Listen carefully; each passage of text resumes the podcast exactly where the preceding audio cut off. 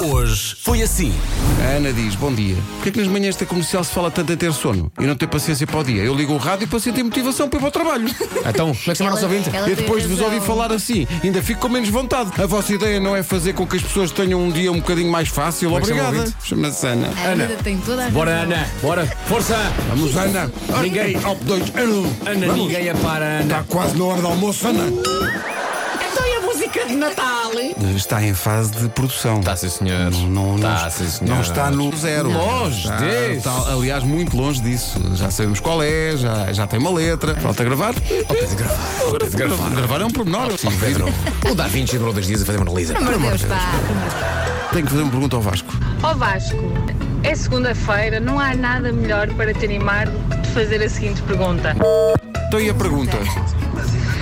O que eu já me ri, esqueci-me de pôr a pergunta. A pergunta é, então, quando é que tiras a... Joana, eh, quando utiliza do WhatsApp É em mensagens de áudio, tem um símbolo do microfone, deixa lá o dedo É isso. até ao fim da mensagem. Manhãs da comercial. Hoje foi assim. Os meus cogumelos favoritos em Amarante. Em Amarante, claro. São o shiitake. O Chitaca foi a primeira coisa que saiu. Pois foi, e nem são os meus preferidos por acaso. Quais os meus preferidos são morrilho. Diz isto? Já disse uma vez, eh, Vasco. É.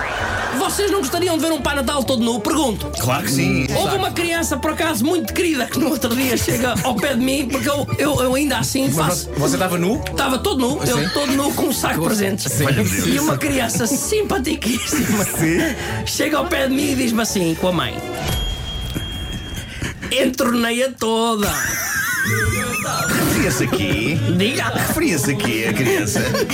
Não sei. E eu pergunto: Eu, uma tarde, num portátil, ao pé do berço do meu filho, a montar o Facebook da caderneta de cromos, na janelinha de chat, a aparecer-me uma pessoa chamada Vasco Palmeirim, que eu nunca vira na vida, apenas ouvir ao Pedro Ribeiro falar dele e bem. Vasco Palmeirim escreveu algo como: Sou o Vasco Palmeirim, parece que vamos ser colegas. Quero dizer-te que acompanho e admiro o teu trabalho, é uma honra fazer isto contigo. Oh, teu eu bonitinho.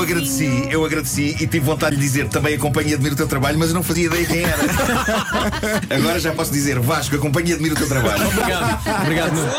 Eu já fui uma vez comprar roupa com o César Mourão, eh, que, é, que é uma coisa que eu pretendo fazer também com o Vasco Palmeirinho, eh, porque eu acho que todos vocês têm melhor gosto que eu. O César deve-me apontar bons casacos. Este se calhar não, este se calhar sim, este se calhar. Segui os teus conselhos. O Nuno nunca iria na vida dizer odeio esse. Não, não, calma, não, não calma, Nunca. não, não. Mas não iria vestir o Irias. casaco contrariado. Um rosa Não, e não, amarelo. não. Iria dizer. Não sei se conhece o Praia do Fosso. isso. E em fevereiro lá estarei. Vais É em fevereiro? Vou, sim, senhor. Para sempre será o sítio onde meu filho preferiu a frase: Um macaco roubou meu pão de queijo. Cá está.